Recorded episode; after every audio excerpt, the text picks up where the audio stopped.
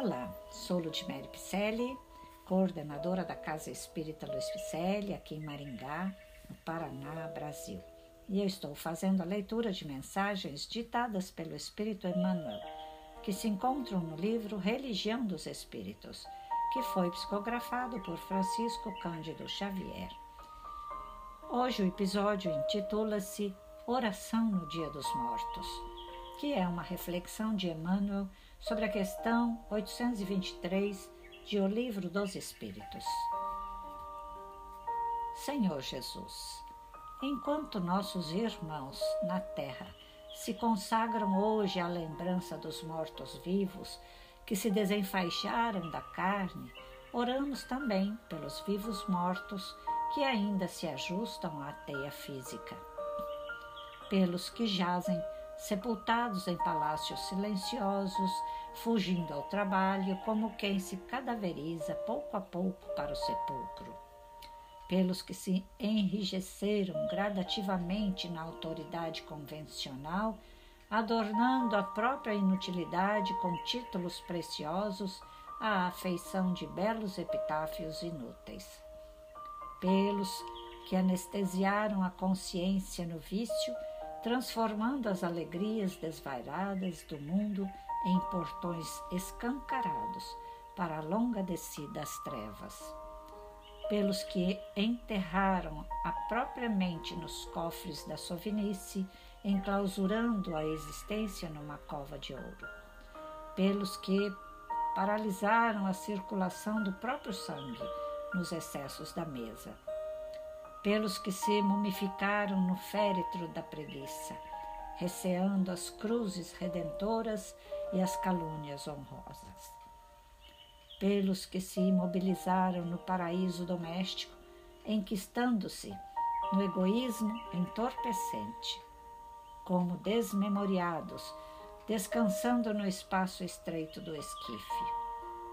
E rogamos-te ainda, Senhor, pelos mortos das penitenciárias que ouviram as sugestões do crime e clamam agora, na dor do arrependimento.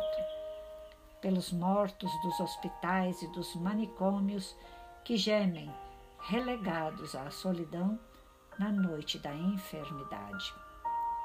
Pelos mortos de desânimo que se renderam na luta às punhaladas da ingratidão pelos mortos de desespero que caíram em suicídio moral por desertores da renúncia e da paciência, pelos mortos de saudade que lamentam a falta dos seres pelos quais dariam a própria vida, e por esses outros mortos, desconhecidos e pequeninos, que são as crianças entregues à via pública, exterminadas na vala do esquecimento por todos esses nossos irmãos, não ignoramos que choras também, como choraste sobre Lázaro morto. E trazendo igualmente hoje a cada um deles a flor da esperança e o lume da oração, sabemos que o teu amor infinito clarear-nos-á o vale da morte, ensinando-nos o caminho da eterna ressurreição somos nós também, os mortos. Vamos nos localizar em cada palavra desta reflexão. São reflexões muito lindas que Emmanuel faz. E ele enfatiza que esse livro, o primeiro livro da codificação kardeciana, que é o Livro dos Espíritos, ele é um manancial tão rico de valores morais para o caminho humano, para nós que estamos aqui né? E que pode ser considerado também uma revelação trazida da esfera superior.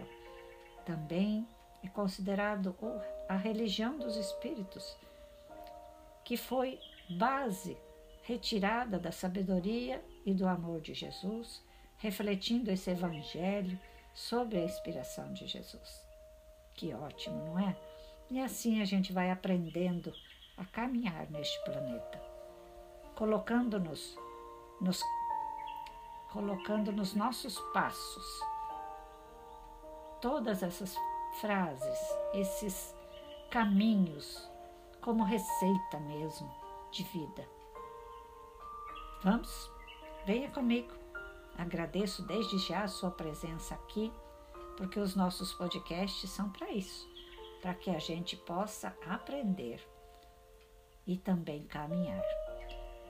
Se está gostando, mande um alô em nossas redes sociais, Facebook, Instagram, com o nome Celpe Picelli. Venha também visitar o nosso site www.celpifempicelli.com.br, onde você vai encontrar todas as nossas atividades, nossos telefones, cursos, endereços, o meu WhatsApp para você conversar comigo, dar sugestões de podcasts. Estamos abertos a sugestões e também a críticas construtivas, ok? Estamos abertos.